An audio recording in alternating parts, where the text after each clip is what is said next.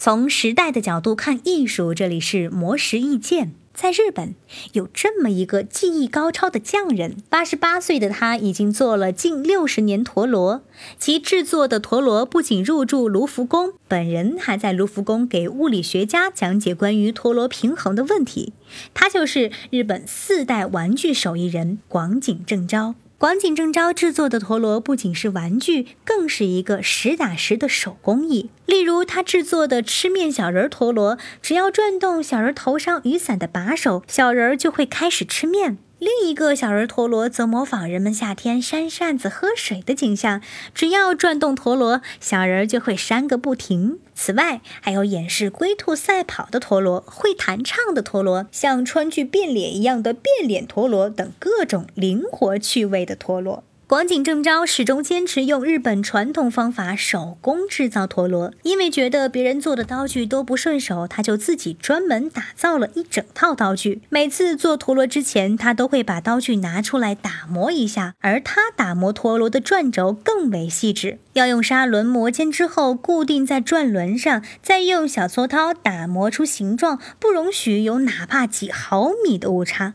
否则实际体验就会差一截。此外，他选择木料也十分讲究，必须选用质地坚硬、不易变形的阔叶树木来木，并且要静置十年到三十年不等。而且，为了让陀螺真正的达到完美的境界，广井正昭观察了上千只失败的陀螺，找出每一个让陀螺失衡的细节，通过对这些细节不断优化，逐渐掌握了平衡感。即便广井正昭如今已是八十八岁高龄，他还是会定期的推出新品陀螺，而且每当看到陀螺旋转，他的脑子也会转个不停，一有想法就马上跑到工作室做出来。虽然随着高科技发展，有人会质疑手工制作比不上工业制作，但广井正昭却认为，整整流传四代人的陀螺技术不是工业能轻易取代的。真正的匠人可以用双手生产出比机器生产更精密的产品。以上就是关于广井正昭的创作故事，